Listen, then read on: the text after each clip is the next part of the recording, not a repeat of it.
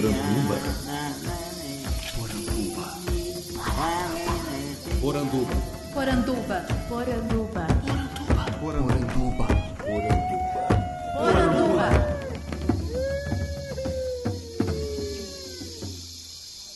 Bem-vindos à nossa Poranduba, o podcast sobre as histórias fantásticas do folclore brasileiro. Eu sou Andreoli Costa, o colecionador de sacis, e serei seu guia.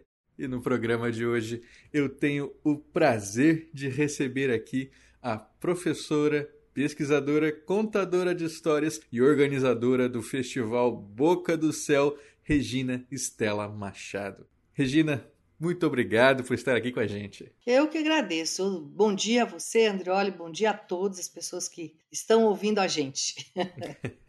Maravilha. Regina, então, eu queria para a gente começar que você se apresentasse com as suas palavras e dissesse de onde que você vem, né? De onde que você nasceu, que acho que é muito importante a gente conhecer as raízes, né, das pessoas com quem a gente conversa aqui. É interessante você perguntar isso, ainda mais agora que a gente está num momento é, discutindo muito toda essa questão das raízes, né?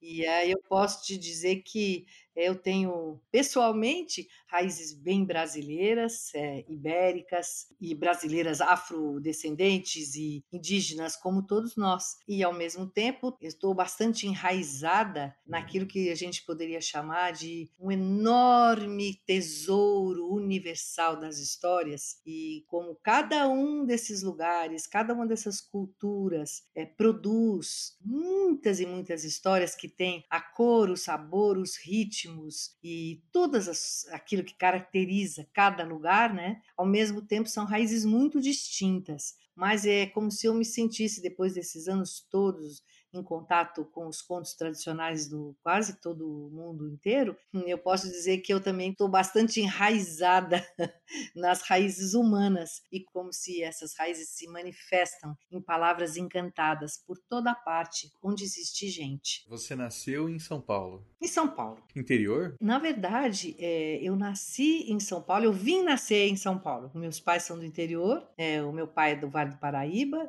era do Vale do Paraíba e a minha mãe lá de Barretos. E aí eu, eles se casaram e foram morar em Caçapava. E naquele tempo, como já faz muito tempo isso, é, eles achavam que era legal se as crianças viessem nascer em São Paulo. Não me pergunte por quê, deve ter mil razões, a gente até entende. Mas, enfim, aí eu vim nascer, eu nasci em São Paulo e a, e a gente voltou para morar no interior por alguns anos. Depois eu fiquei é, sempre morando aqui em São Paulo. Mas tenho memórias muito fortes. Eu tenho poucas memórias da minha vida, mas eu tenho memórias muito fortes da infância que eu passava no interior. E como Barretos é uma cidade muito próxima de Minas Gerais, eu desenvolvi um mineirês barretense que me acompanha e me inspira para muitos personagens que eu faço de histórias, né? Porque é um caipira é, muito bonito, muito especial, mas muito cheio de trem, de do trembão, de pão de queijo e do jeito de falar mineiro, embora não seja mineiro, mas eu gosto demais de, de ter isso guardado dentro de mim como lembrança e como inspiração. É, até eu ia perguntar isso. Até que ponto você achava que ter essa vivência de interior foi um, um guia importante para sua trajetória e parece que foi bastante, né? Muito. Até porque depois eu fui, eu voltei, né? Depois de um tempão, aí eu voltei a, a revisitar essas raízes. De um jeito, eu sou muito agradecida de ter tido a oportunidade de abrir meus olhos de um outro jeito depois de muito tempo para essas raízes. Que legal, que maravilha como é que você se descreveria? Né? Eu, eu, te apresentei ali com tantas facetas, mas você se vê hoje como uma professora, uma contadora de histórias, uma, uma atriz, ou não dá para eh, separar essas coisas umas das outras? É, você sabe que eu acho que quanto mais o tempo vai passando, mais eu desisti de todos esses rótulos mesmo, né?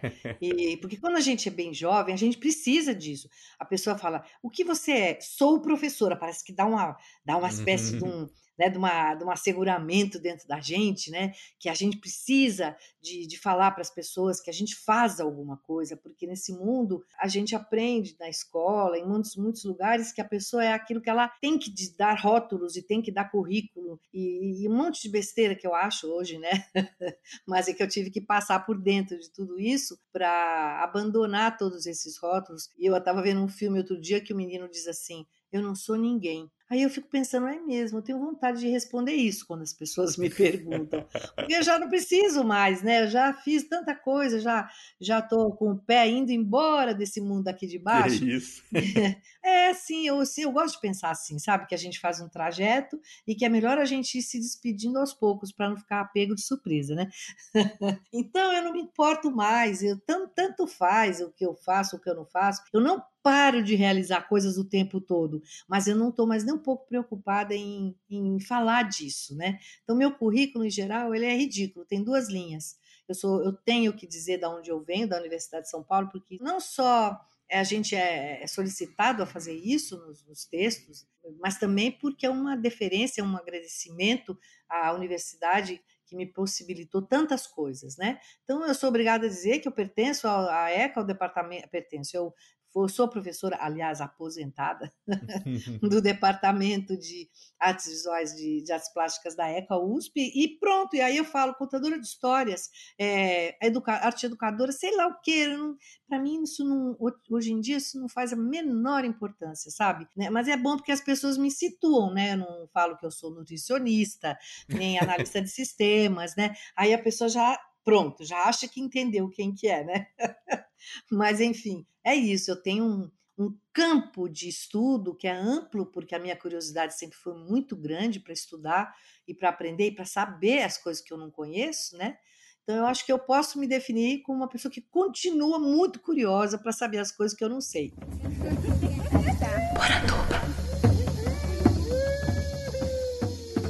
Pensando agora um pouco nessa sua trajetória acadêmica, houve alguma dificuldade de você trabalhar com esses temas que são da cultura popular, que são das tradições orais dentro da academia, uma vez que a gente sabe, né, que tem muito preconceito também sobre isso ser uma forma, entre aspas, né, menor de manifestação. Na sua época, assim, foi difícil chegar lá? Eu acho que até hoje, infelizmente, continua sendo muito difícil. É, desde sempre, eu fui considerada como uma pessoa menor dentro da universidade, e isso também nunca me incomodou muito, sabe? Porque pra, nunca chegou a me impedir de fazer as minhas pesquisas e realizar é, tudo o que eu sempre quis fazer. Agora, é claro que se a gente olhar de um ponto de vista mais amplo, a gente percebe que nesse país, que é um país colonizado, é, a gente importou sempre todos os quadros de referências, os conceitos, é, as concepções, as teorias, as filosofias da metrópole, né? Então, para dizer bem assim sinteticamente, porque isso não é uma aula, né? então, como a Universidade de São Paulo é um lugar de que é uma, um arauto mesmo desse pensamento colonizado, colonizador e colonizado, né? Então, é claro que na hierarquia das importâncias, não só a ciência vem em primeiro lugar, as humanas em segundo lugar, a arte em terceiro lugar, a uhum. educação em quarto, as histórias em décimo oitavo. Então, as histórias que eu falo é toda a literatura oral, toda a produção cultural das culturas tradicionais, né?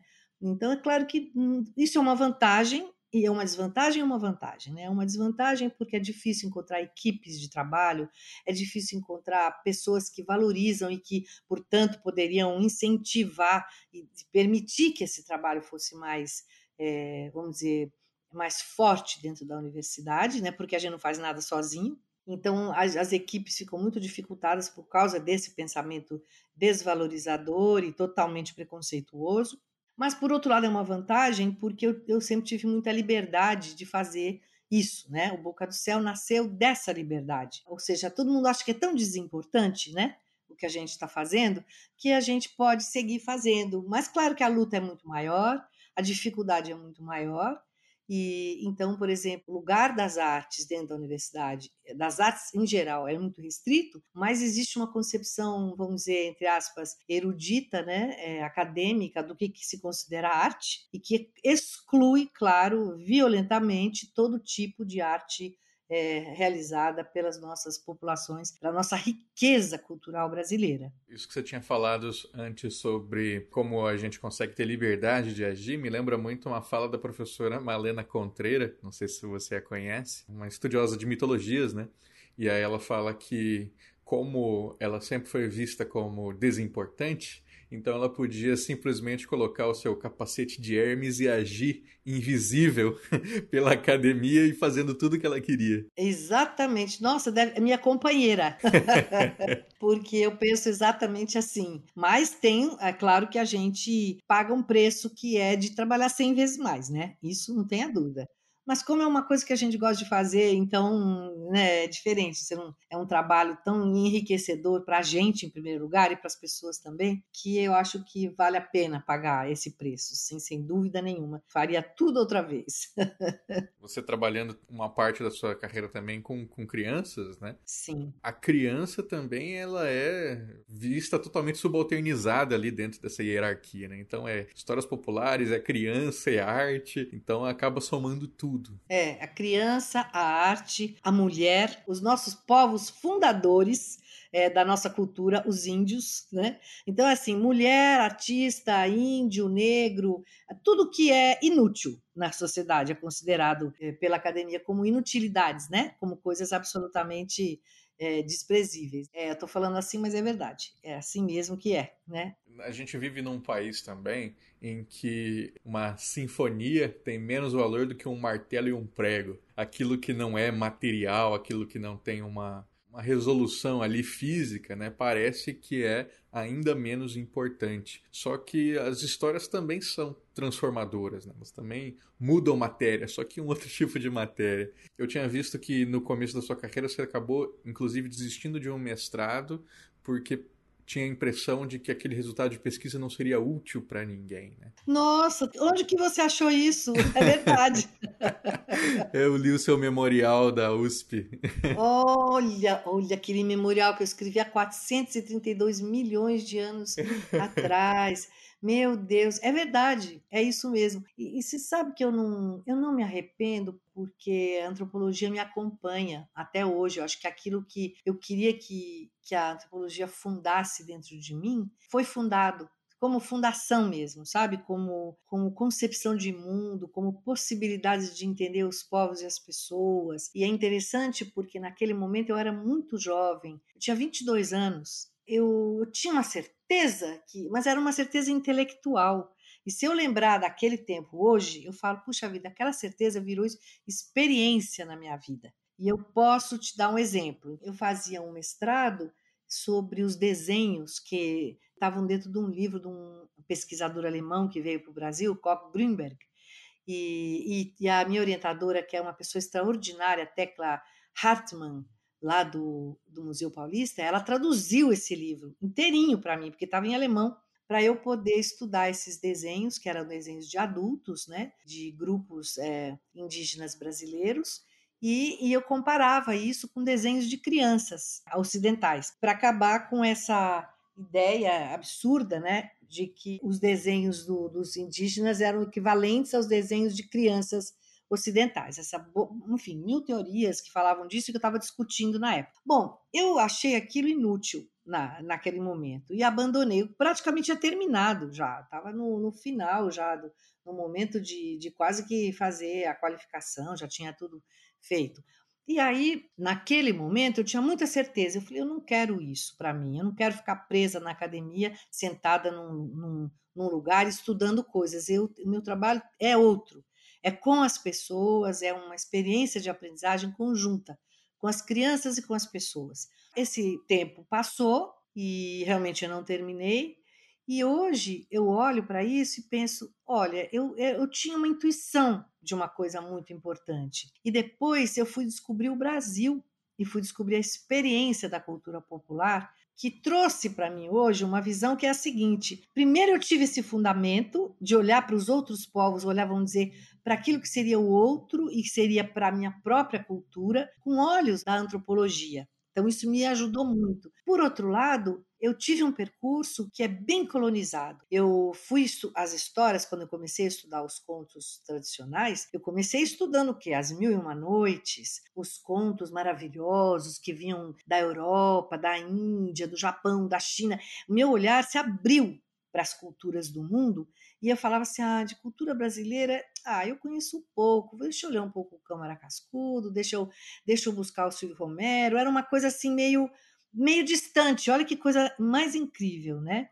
É, eu comecei me maravilhando, vamos dizer, pelo maravilhoso universal. Só que eu tive uma oportunidade na vida de conhecer uma pessoa que se chama Lídia Ortélio, que é uma pesquisadora, é uma etnomusicóloga baiana, e que pesquisa o que ela chama de a cultura da infância, que hoje tem uma opção de gente que diz eu pesquiso a, a, a cultura da infância, né? Só que a, a Lídia formulou uma ideia de um Brasil, das, eh, de um modo de olhar para as manifestações da cultura popular brasileira, sobretudo as, as cantigas e as brincadeiras das crianças e os brinquedos é, infantis. Ela tem um olhar tão absolutamente genial, original, belíssimo porque na verdade é um olhar vivido. A Lídia, ela não só fala, ela não está na universidade, mas ela sabe mais do que do que, enfim, se ela tivesse passado a vida inteira dentro dela dentro da universidade.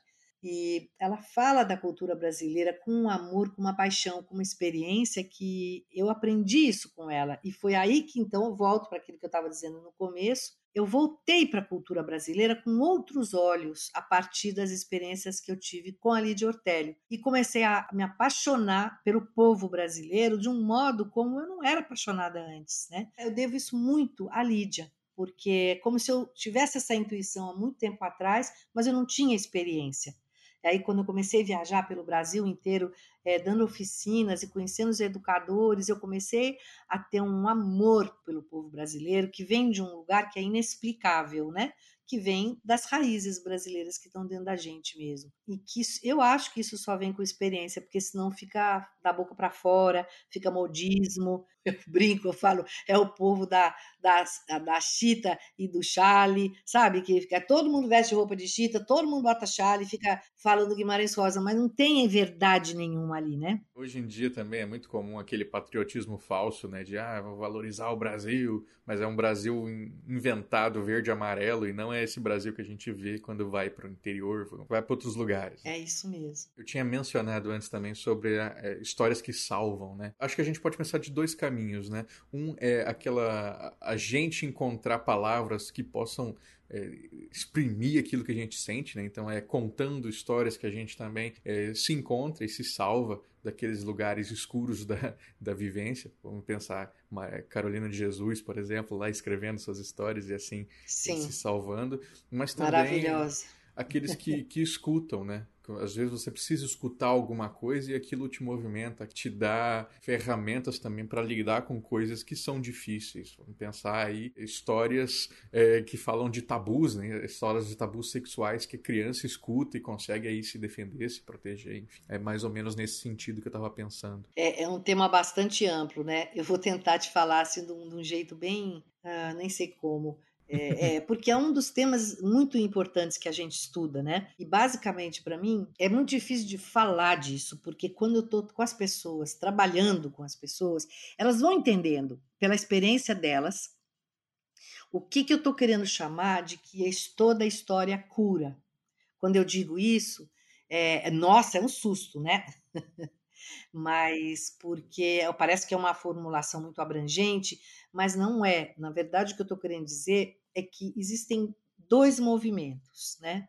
Um é aquele que se dirige para as histórias pensando qual história pode ser boa nesse momento, tanto para quem conta como para quem escuta. E outro é assim, eu me preparo para estar sempre em contato com as histórias, de tal maneira, quando eu me aproximo de alguém, me disponho inteira a estar ali olhando para aquela pessoa ou para aquelas pessoas, eu posso encontrar uma história que é bom para todo mundo, quem está ouvindo, quem está e quem está contando, porque se trata de uma presentificação da humanidade mais profunda do ser humano e que então, para qualquer pessoa que estiver ali, vai, se for, porque aí não é toda história, porque não é qualquer história, a história do mal contada, a história de autor dessas de hoje que só quer vender livro, isso não serve para nada. Eu estou falando de uma história que é uma estrutura simbólica, né, que vem de geração em geração há milênios, e de alguém que se dispõe a contar como quem está dando um presente, e não como quem está ali para que alguém fale, ai, como ela é linda, como ela conta bem, como não sei o quê né? Muda tudo. Quer dizer, claro que, então, eu não estou falando genericamente, estou falando de uma situação muito específica. Eu vou por esse segundo caminho, porque antigamente, há muito tempo atrás, havia pessoas que sabiam exatamente usar histórias como uma ferramenta de cura. Esse conhecimento se perdeu, porque isso fazia parte de tradições milenares. Então, é, se você encontrava médicos que conheciam a alma humana, porque o médico da, das culturas tradicionais conhece a alma humana, né? Então, esses médicos, eles sabiam, ó, a hora que eles viam o paciente, ouviam uma pessoa que estava triste, ouviam uma pessoa que tinha passado por uma dor muito profunda, eles sabiam exatamente qual história contar ali naquele momento. Só que isso era parte de um conhecimento inteiro que incluía filosofia, alquimia, medicina, astronomia, bom, enfim, todos os que a gente sabe, né? Essa pessoa era versada em um conhecimento profundo que permitia para ela é, usar a história como uma coisa técnica. Isso nunca mais, no mundo que a gente vive hoje, não, isso não existe. Porém, né, a gente não está querendo voltar para aquele mundo, a gente está no mundo de hoje. Eu pesquiso muito isso. Histórias que eu percebo que, nossa, essa história vai bem para uma pessoa que está em coma. E eu já fiz essas experiências de ver que essas histórias atuam no inconsciente, sei lá onde, no inconsciente de algum modo, e as pessoas depois falam, né, de como que elas se lembram de elementos que apareceram é, enquanto elas estavam nessa situação de penúria. E existem outras também que de repente me vêm por quê? Porque eu tenho um repertório grande, eu, eu, estudo bastante, conheço histórias muito variadas. E então, mas eu não me arrisco, por exemplo, a dizer histórias para crianças de 7 anos, histórias para é, dor de cotovelo. Não, eu não, eu não vou por esse caminho, porque eu não sei. É uma coisa que é um conhecimento que eu não domino. Então, o que, que eu faço? Eu me preparo o melhor possível para às vezes até dá certo. Falo, nossa, olha essa história tá falando. Você vê agora, tá viralizado na internet a história do Isso Também Passará, né? Porque é mais ou menos óbvio, né? Todo mundo fala, ó, oh, é verdade, nós estamos vivendo um momento, e é bom a gente falar para as pessoas que isso também passará. Então vamos pegar a história, que é uma história que tem muitas e muitas versões. Ela é um conto tradicional. Sabe qual que é que eu estou falando? Estou tentando lembrar e não, não me reconheço. É, eu vou fazer um resuminho bem rápido, porque essa história é que o, um, tem uma parte dela, que é essa que eu vou contar, que um rei pede para um sábio dizer para ele o que colocar escrito no anel dele que faça bem para ele, que seja um conhecimento que ele precisa ter. E aí o sábio manda gravar no anel dele essa frase: Isso também passará. Porque aí, quando ele estiver triste, ele vai se lembrar que isso vai passar e ele vai ficar, uma hora, ele vai ficar bem. Quando ele estiver muito bem, ele também não ficar achando que a vida dele é só isso, que também vai passar.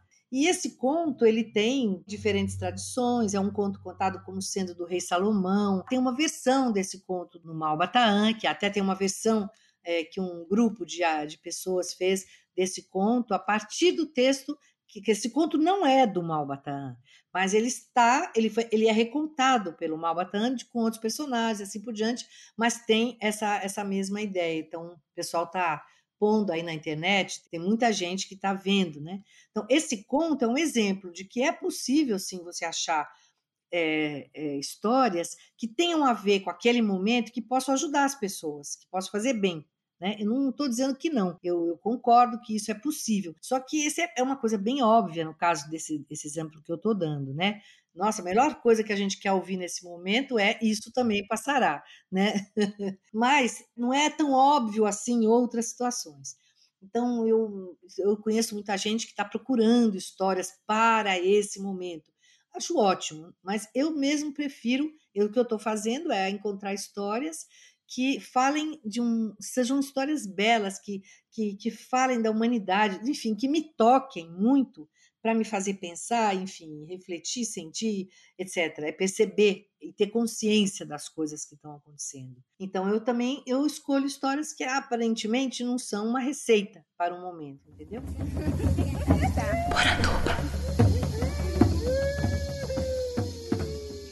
Você falou antes sobre não categorizar histórias do tipo histórias para crianças de 7 anos de idade, histórias para isso, para aquilo. É, mas é, também quando você foi pensar em currículos educacionais, né, quando você trabalhou com o Paulo Freire, como é que isso foi otimizado? Né? Como é que vocês organizaram isso? É, não, mas aí é outra coisa, né? Isso aí são conteúdos de é, formação em geral, né? Uhum. Eu estava falando especificamente dos contos, né? Do, dos contos que são, é, eu acho, eu tô, na verdade, eu não estou dizendo para não fazer isso, né? Pelo amor de Deus, quem sou eu para dizer alguma coisa assim? Eu só estou dizendo, olha o perigo, olha, toma cuidado para não ficar uma coisa chapada, sabe? Criança de sete anos, é, criança de cinco anos gosta do Chapeuzinho Vermelho por causa do medo que tem do lobo mal, entendeu? Coisas assim muito. Quando eu falo chapadas, é porque tira toda a riqueza de outros conteúdos que as histórias podem ter.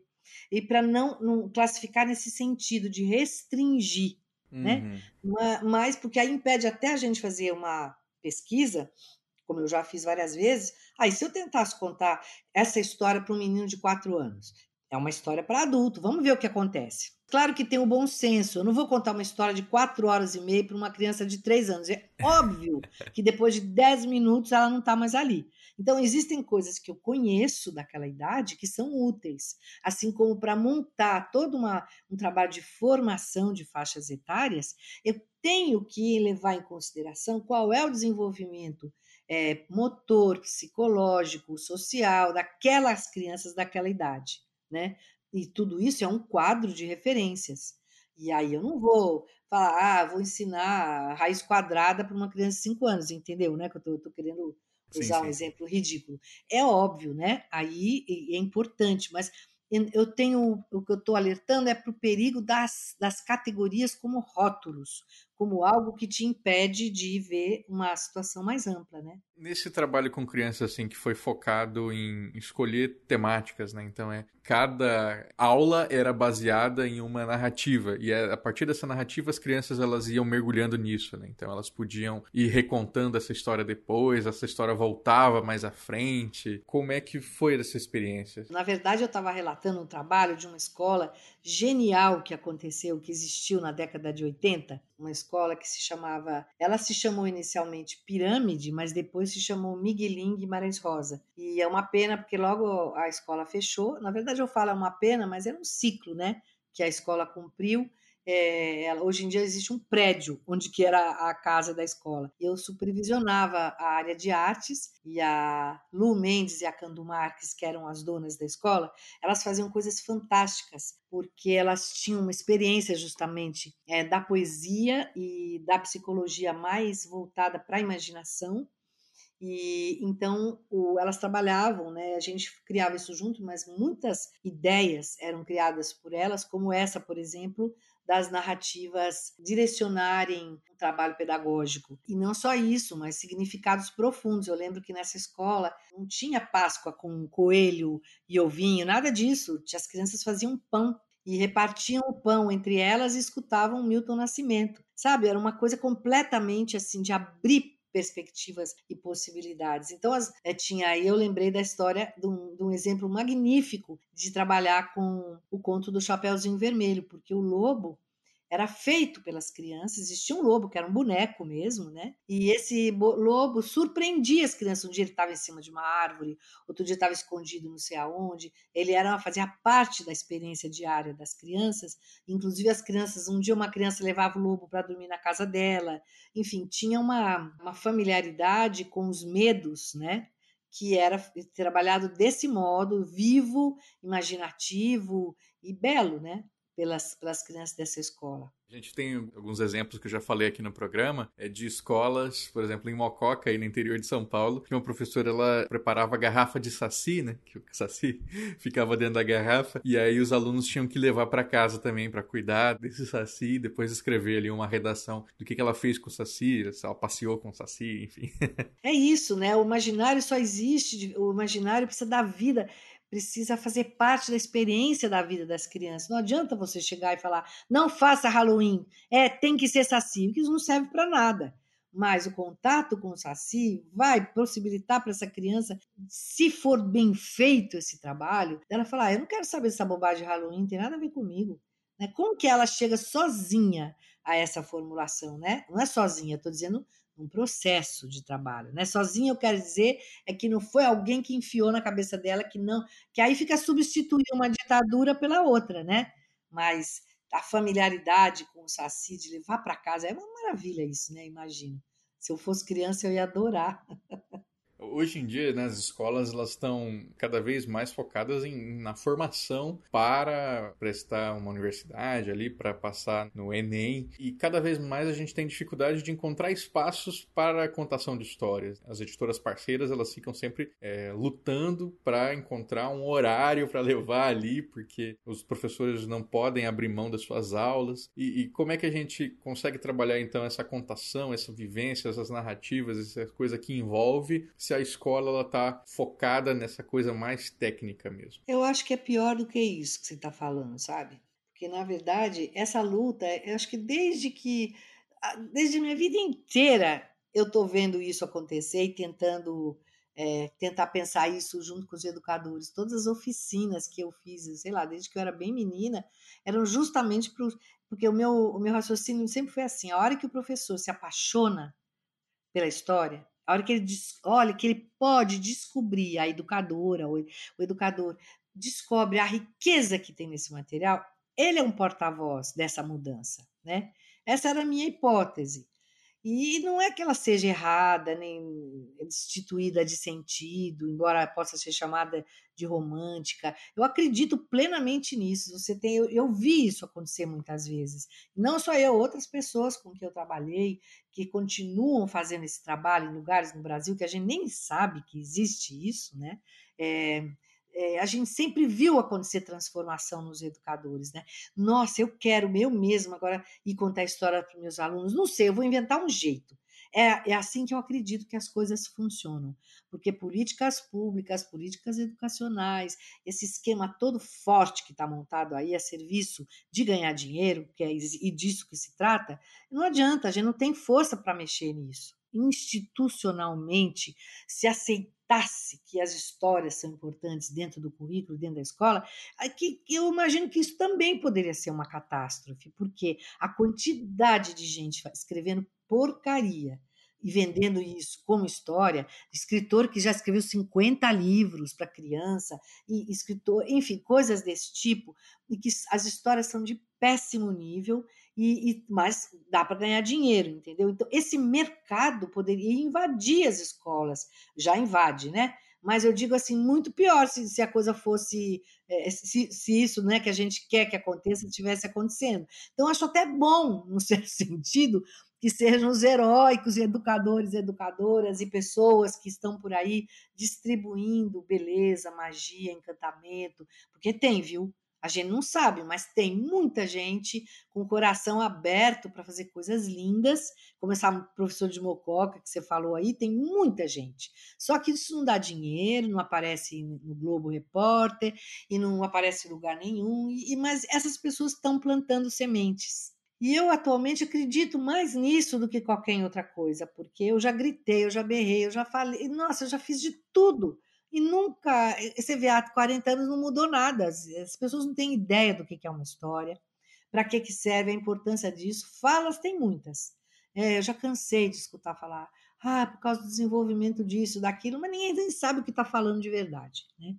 Mas na hora que a pessoa abre a boca e conta uma história muito forte e que atravessa todos esses condicionamentos, esses estereótipos, esses preconceitos e chega dentro de uma criança ou dentro de um educador, isso já faz o trabalho, sabe? Para mim, isso é o, é o trabalho de formiga que eu atualmente considero que é o mais importante de todos. As, na surdina, né, em silêncio, sem holofotes. Nossa, é muito marcante essa sua fala. Eu tive a oportunidade já de ver uma sessão de contação de histórias do livro O Matador, do Vander Piroli, não sei se você conhece, e era para adolescentes, né? Então, para ensino médio. Foi muito marcante para mim, porque foi pela primeira vez eu vi é, rapazes, né, adolescentes, chorando, se emocionando ali por causa de uma contação, que é uma história que fala sobre esse machismo institucionalizado, né? Como que o, o homem ele se sente obrigado a fazer parte de uma coisa e fazer coisas que ele não queria fazer. Parece que só falta essa oportunidade, né? Todo mundo tá precisando,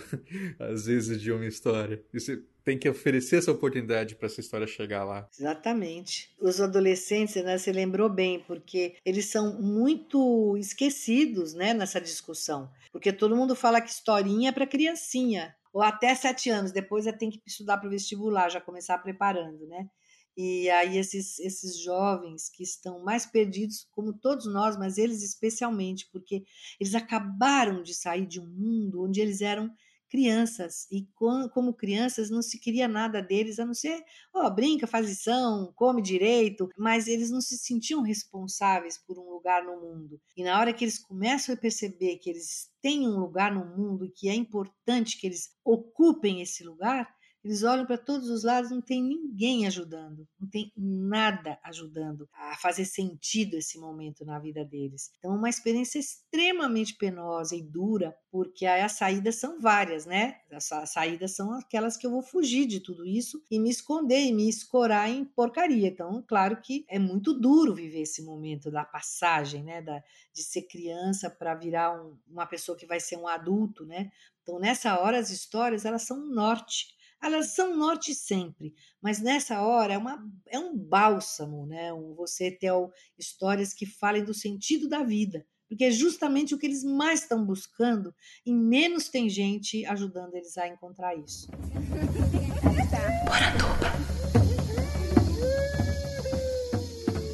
Vamos falar agora sobre o Boca do Céu. Se você puder contar pra gente como é que surgiu esse projeto?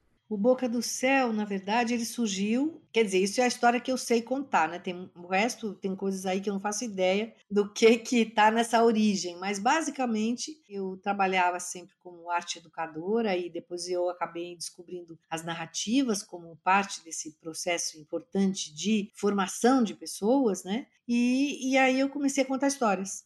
E comecei a me maravilhar por tudo que é a pesquisa do contador de histórias, né?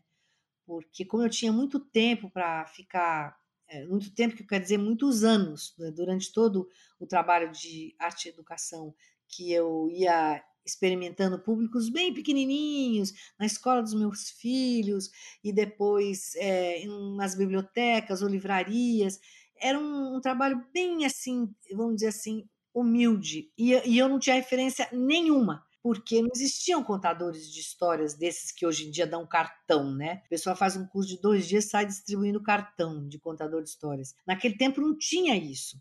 Não tinha contador a não ser os educadores e os bibliotecários, né? E eu não conhecia ninguém. Enfim, aí eu comecei a contar histórias, me apaixonar por essa ação de encontrar as pessoas e dar um, um presente como uma história, de ver o que acontece com as pessoas na hora que você dá um presente desse, né?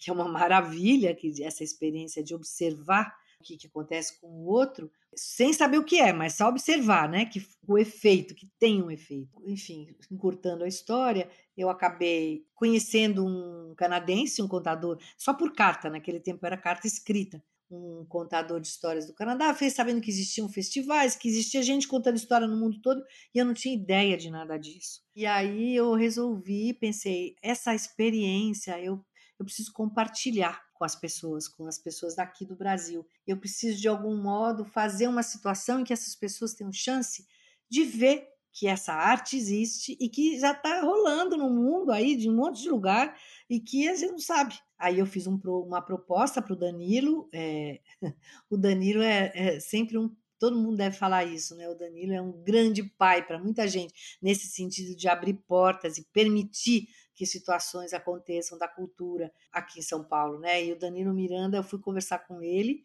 e ele então é, me disse que tudo bem, é, que a gente poderia fazer essa experiência de um, de um encontro internacional no Sesc Vila Mariana, que estava começando naquele momento. E, e a ideia era essa: criar uma situação em que, para mim, era importante que tivesse sempre uma situação de aprendizagem, que a arte de contar histórias sempre estivesse ligada ao aprender. Então, para mim, era muito bom tentar materializar aquilo que eu entendia da proposta triangular da Ana May Barbosa, que era a minha mestra de sempre e minha professora, que me ensinou muito e foi uma pessoa e é uma pessoa muito importante na minha vida desde tantos anos. E, e aí eu, eu fiz então uma estrutura para o Boca do Céu. Isso foi em 2001. Na verdade, já tinha tido um proto Boca do Céu, que era foi um encontro que chamava Caravanserai, que foi em 98 no Itaú Cultural. E o que eu percebi nesse, nesse encontro do Itaú Cultural é que tinha tanta gente, a gente abriu inscrições para as oficinas, dez minutos depois já estava tudo lotado. Falei, gente, tem muita necessidade disso, as pessoas querem muito estar em contato com essas narrativas. E, e aí, eu, no, quando foi na hora de fazer o Boca do Céu, eu segui mais ou menos o, aquela estrutura que já tinha sido, vamos dizer, anunciada no Caravanserai, que era de ter ações de aprender fazendo, e no caso seriam então as oficinas, aprender escutando histórias, quer dizer, apreciando, tendo a escuta de artistas e não só artistas, depois crianças, todo mundo que contasse histórias, né? Então ouvir a voz narrando, fazendo a, a arte narrativa propriamente dita, e o terceiro eixo que seriam reflexões. Eu não gosto de dividir de novo, porque não é só reflexões, né? Mas o ponto era esse: era alguém debatendo, ali de Ortélio falando, é, um, enfim, situações em que as pessoas traziam propostas, formulações, pensamentos, etc., para ou debater com o público, ou para as pessoas discutirem entre elas, relatos de experiência, que seriam então situações de aprender pensando, é, entre aspas, mas não só pensando os, os diferentes contextos da arte de contar histórias, mas refletindo ao mesmo tempo que tendo um pensamento poético, quer dizer, refletindo não simplesmente pela teoria em si, mas para poder abrir caminhos de pesquisa para a arte de contar histórias. Desde 2001, o Boca do Céu foi organizado nesses três eixos: o eixo do, dos contextos, das reflexões, o eixo da escuta e o eixo da produção, de fazer nas oficinas, né, de colocar a mão na massa, como a gente dizia. Nesse intercâmbio, né, de pessoas de, dentro do próprio Brasil, que eu imagino que tenham modos de contar muito distintos uns dos outros, com pessoas de fora do país mesmo. O que, que você mais viu desse encontro, dessa, dessas transformações que aconteciam pela presença? Então, eu acho que muita gente dá esse depoimento hoje, né? A gente está indo para a nona edição do Boca do Céu, que deveria acontecer agora no mês de maio de 2020, mas que, é claro, a gente transferiu para setembro e a gente tem, vamos dizer assim, a gente gostaria que acontecesse, mas a gente não sabe se vai acontecer ou não em setembro. Mas desde o começo, eh, as pessoas dão depoimentos, a gente registra, a gente tem muitos registros das pessoas que participaram. E eu acho que uma coisa comum, dizer, fora todos os relatos pessoais que são muito comoventes, são muito bonitos, né, das pessoas do Brasil inteiro, acho que é a coisa que é uma tônica, o que é comum é que todo mundo diz: Nossa, eu, eu fiz um curso, parece que eu descobri coisas que eu nunca imaginava que poderiam fazer parte da arte de contar histórias. E isso vai desde a experiência que a pessoa teve quando participou das oficinas, até ver exatamente isso que você falou, estilos muito diversos de narradores do mundo inteiro e do Brasil inteiro, de muitos lugares do Brasil também, e de, de outras partes do mundo. Porque você ouviu uma história de um contador que é profissional mesmo, que faz 40 anos que se dedica, por exemplo, à arte narrativa, seja na Inglaterra, na França, no Canadá,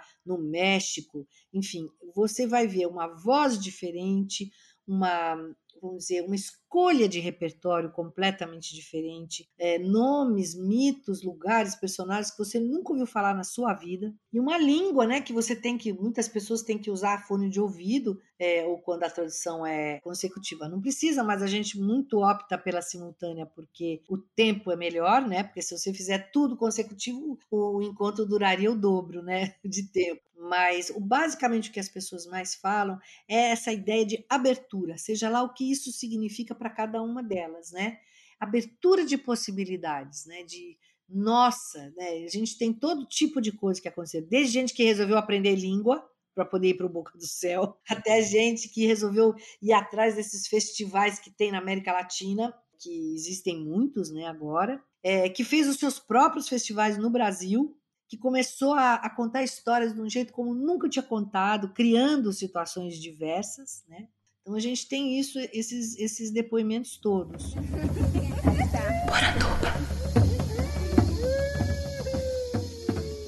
Você consegue dar alguns exemplos assim de tipos de contação de história marcantes para que o público possa também visualizar assim o que, que acontece ali no evento? É, acontece uma é uma efervescência, né? Porque a gente tem uma situação que começa às 8 da manhã e vai em geral até 11 da noite durante sete dias. Então você pode imaginar que às 8 da manhã são danças brasileiras. Então, quem chega às 8 da manhã vai ter 45 minutos de dança. Né? Sempre foi assim, quer dizer, ultimamente, nas últimas edições, então, é sagrado, né? A gente já teve o Leandro Medina, agora é o Tião Carvalho que faz esse trabalho, que são mestres da cultura popular. Então, se dança todo tipo de dança popular brasileira ali, né, organizado por eles. E é um espaço grande, onde que quem chegar, a gente já teve 100 pessoas fazendo essa dança, né? É antes do começo das ações da, da manhã, que são as oficinas. Mas quem não está nas oficinas, porque não cabe, né? Tem muita gente, não cabe. Aí então tem as conversas com os contadores. Então são contadores que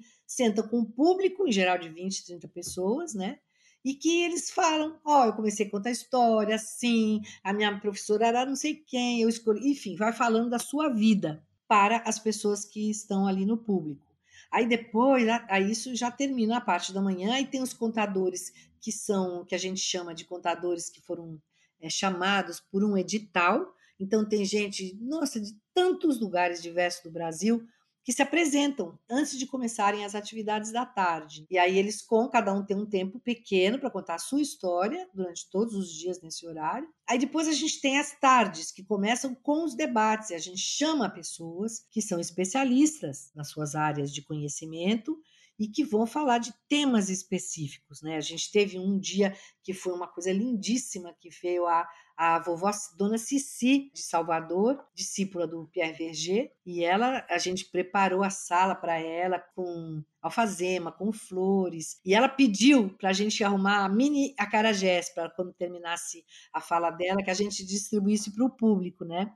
Então era uma situação de comoção, porque ela é linda, é uma velhinha absolutamente adorável, que conta histórias de orixás como ninguém, e a gente tinha um músico do lado dela acompanhando os pontos que ela queria que fosse exatamente aqueles pontos no atabaque que ela determinava. E, e aí aquilo com aquele perfume, com aquelas flores, com e aí as pessoas escutando, e aí teve o oferecimento da Carajés, em resumo, ficou um mar de lágrimas ali, todo mundo completamente encantado com aquilo. Então a ideia é que nas tardes a gente tenha esse tipo de ação, em que pessoas que são muito fortes e muito importantes naquilo que elas fazem, elas possam vir é, importantes nesse sentido, que tem alguma coisa para dizer que é muito significativo, não é assim ficar falando à toa, né? Aí depois é, vai caminhando para uma situação que é a das noites. E essas noites, em geral, são os artistas estrangeiros, porque não tem outro momento que a gente possa reunir todo mundo, num,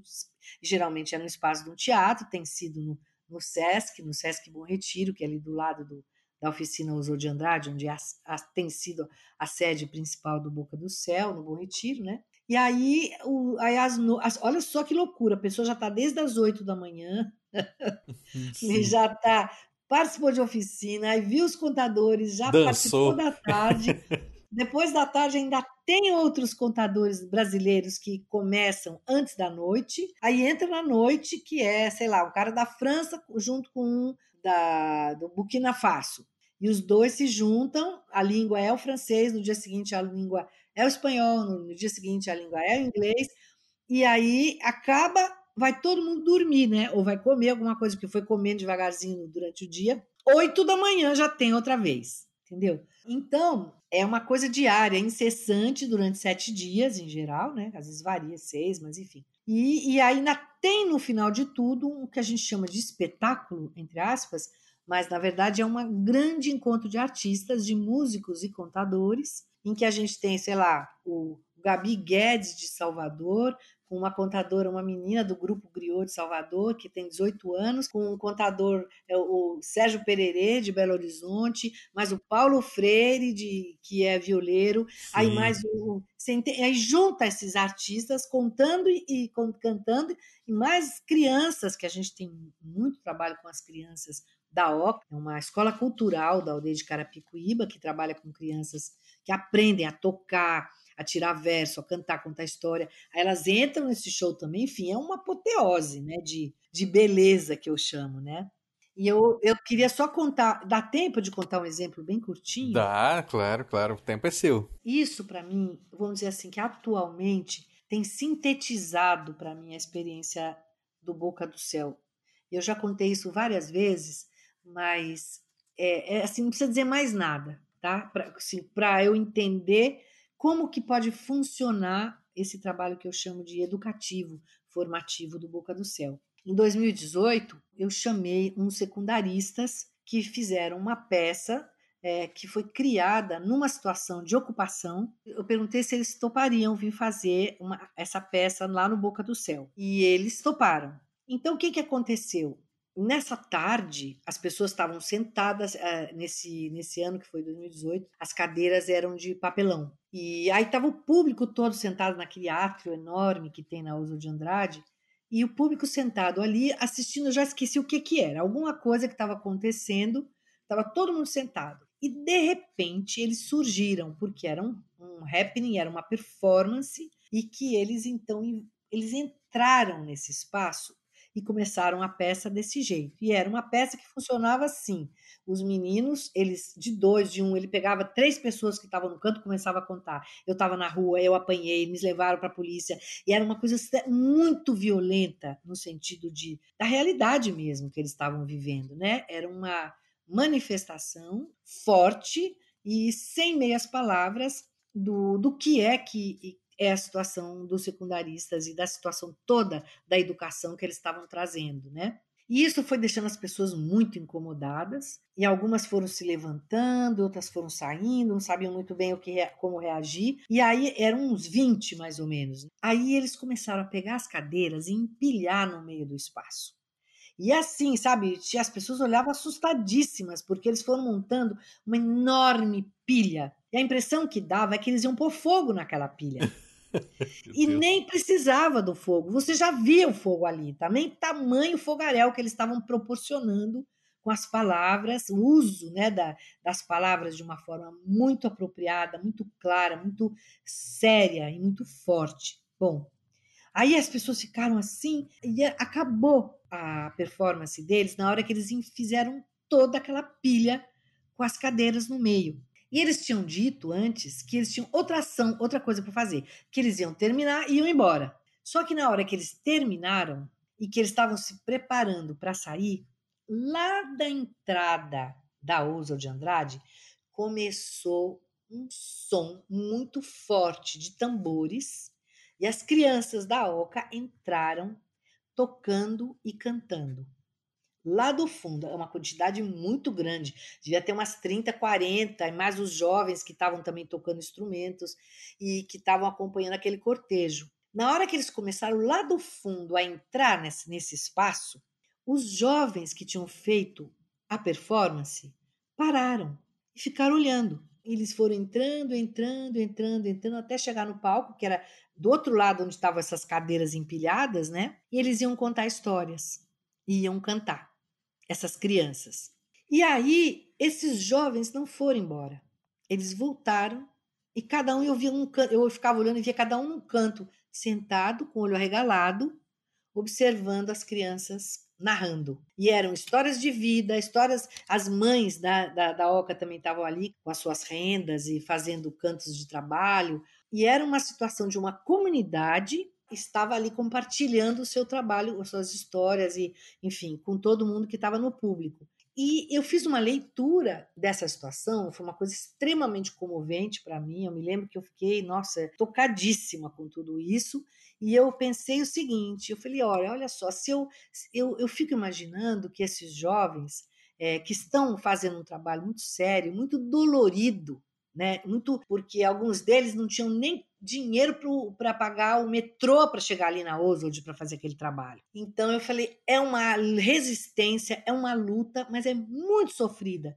E é como se eles de repente pudessem ter a, a visão de crianças que são tão pobres quanto eles, pobres nesse sentido, né?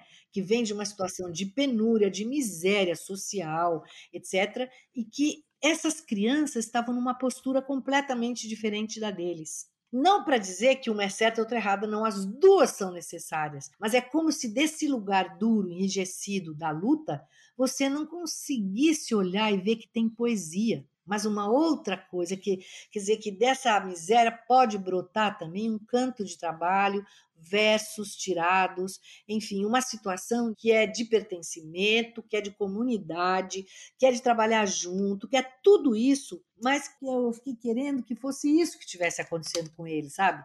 O que eu estava pensando é que isso é o atravessamento do povo, né? É o povo campesino e é o povo ali da própria cidade, né? Marginalizado ali dentro da própria cidade. E essas culturas, esses modos de, de ver estavam sendo atravessados ali no mesmo momento, vendo que as penúrias, né?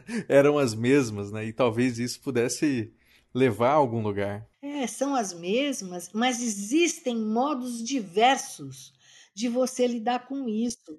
E não só de ocupar um espaço, né? Porque eles ocuparam o espaço com muita violência e tudo bem, é necessário que seja assim também. Não é só, não estou querendo dizer que, que eles deviam chegar cantando, não é isso, mas é como se eles vissem que aquilo era uma comunidade viva, e que essas crianças dessa aldeia de Carapicuíba também são filhos de famílias que vieram para São Paulo com uma esperança totalmente louca do que seria viver numa cidade grande e que tiveram que esquecer suas raízes para poder sobreviver num lugar horrível que não tem nada a ver com o lugar onde elas vieram e que de repente se constituiu uma comunidade onde essa voz né, desses lugares de origem tem lugar e aí elas começaram a poder cantar, contar. Minha mãe era assim, minha mãe fez isso, minha mãe veio desse lugar lá em Pernambuco, o meu pai era agricultor, minha... enfim, começa a ter um lugar onde tudo isso é escutado. E tudo isso não só é escutado, mas tem verdade e existe, tem valor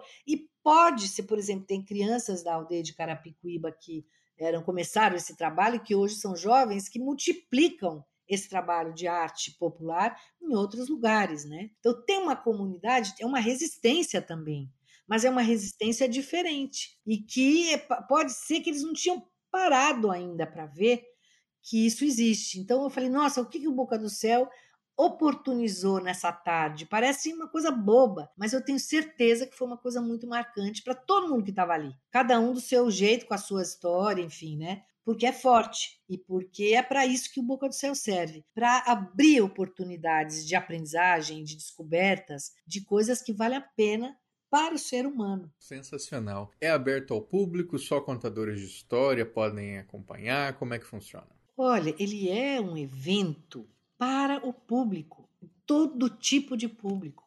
Então a gente tem desde oficinas que são para contadores de histórias e para educadores e também para crianças, mas a gente também tem pessoas que são da região, pessoas que atravessam a cidade para ouvir, são público em geral que vão ouvir histórias, ou pessoas, estudantes que querem entender melhor um tema, por exemplo, da, das matrizes afro-brasileiras da nossa cultura, enfim, que são temas, né? Porque cada dia tem um tema diferente. Isso tudo é gratuito, as pessoas chegam e não tem que se inscrever. Só para as oficinas é importante as pessoas se inscreverem, porque senão não cabe. Por ano a gente tinha 150 pessoas inscritas para uma oficina que tinha 30 vagas, né? Então, por isso é necessário se inscrever, mas as outras atividades é só chegar. Eu espero um dia ainda poder acompanhar esse evento. Eu já, já ouvi da boca de muitos, muitos companheiros, né? Aqui em Porto Alegre, é, onde eu vivo, o pessoal ali que fez as formações com o Celso Sisto fala muito do Boca do Céu para mim. A Josiane Geroldi, lá de Santa Catarina, que faz o trabalho com o Saci também, já falou. É, a Josiane é uma pérola, uma pérola rara da arte narrativa no Brasil. É, um dia ela vai estar aqui no programa também, tenho certeza. Ah, sei, tomara, porque ela é muito especial, essa menina. Ela é muito, enfim, ela é muito especial. Na verdade, foi muito bom quando ela veio para o Boca do Céu, né? E quando ela vem para o Boca do Céu, porque ela sempre traz um trabalho, que é um, é um trabalho que qualquer contador de histórias deveria fazer. Mas é difícil as pessoas entenderem, né? Que é importante se dedicar uma arte, é importante pesquisar aquilo que você faz. São pessoas que podem ser exemplos para outros contadores que chegam lá e não sabem nem muito bem é, como é que eu faço, por onde eu começo? Começa né, ouvindo essas pessoas, para se inspirarem. Perfeito. Agora, as palavras finais são suas. Se quiser agradecer o pessoal, dar um endereço e um site que, os ouvintes possam conhecer mais sobre o seu trabalho ou sobre o próprio Boca do Céu, fica à vontade, a palavra é sua. Bom, em primeiro lugar, agradeço a você é, essa oportunidade de espalhar o Boca do Céu, né? a espalhar um gostinho, uma vontade, né, de, das pessoas, porque quanto mais a gente precisa de pessoas. O Boca do Céu se chama Encontro Internacional, ele não se chama festival. Né? Essa palavra ela é muito importante, ela é fundamental, porque as pessoas falam, ah, contar histórias é encontrar, tudo palavras, palavras, palavras.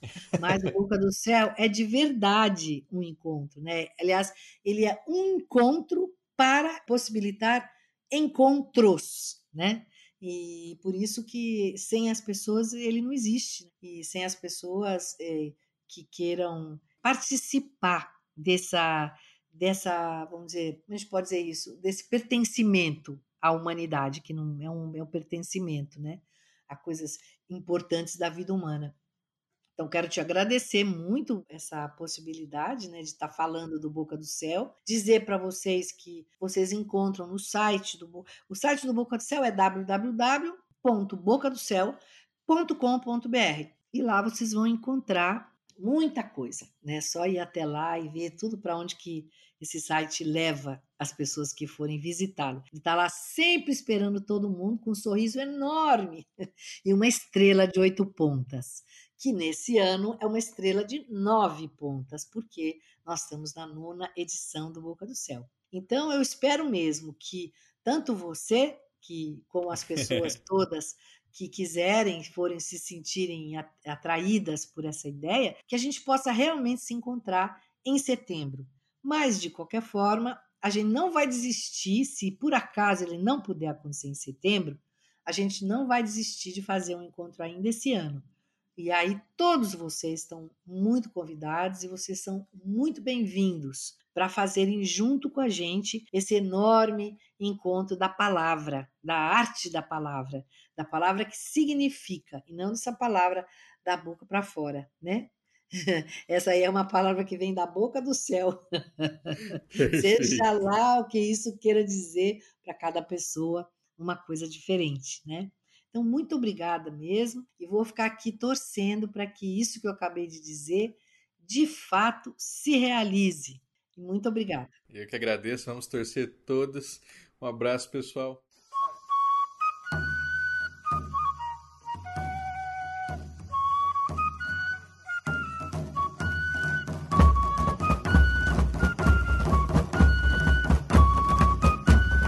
Gostou do programa?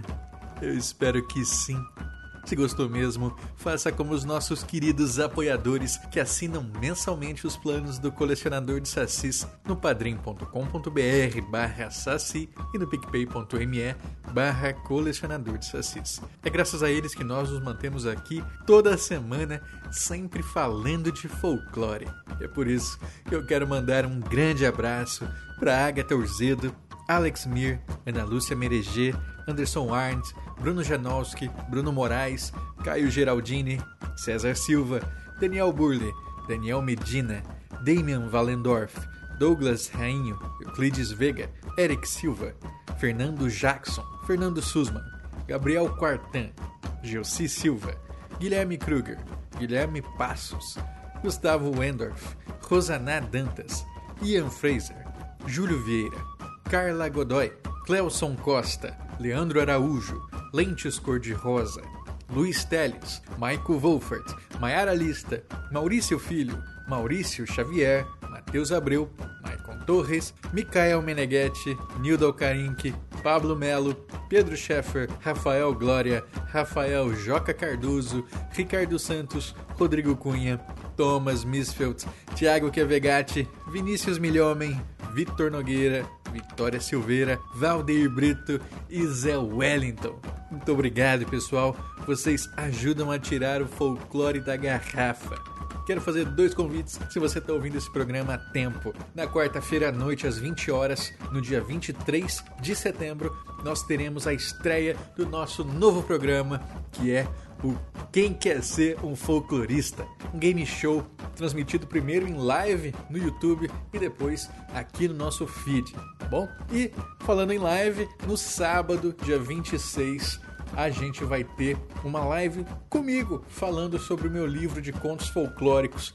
Então, se você leu e quer bater um papo comigo sobre as histórias, quer saber sobre folclore, como escrever, chega mais, vai ser um prazer receber você por aqui. E também, se você não comprou meu livro ainda, tá o link aqui embaixo, dá uma olhadinha. Acho que vai valer a pena. Esse podcast foi produzido por mim, Andrioli Costa, o colecionador de sacis, editado pelo Léo Tremesquim do Mitografias. Acesse colecionadordesacis.com.br. Um abraço e até a próxima.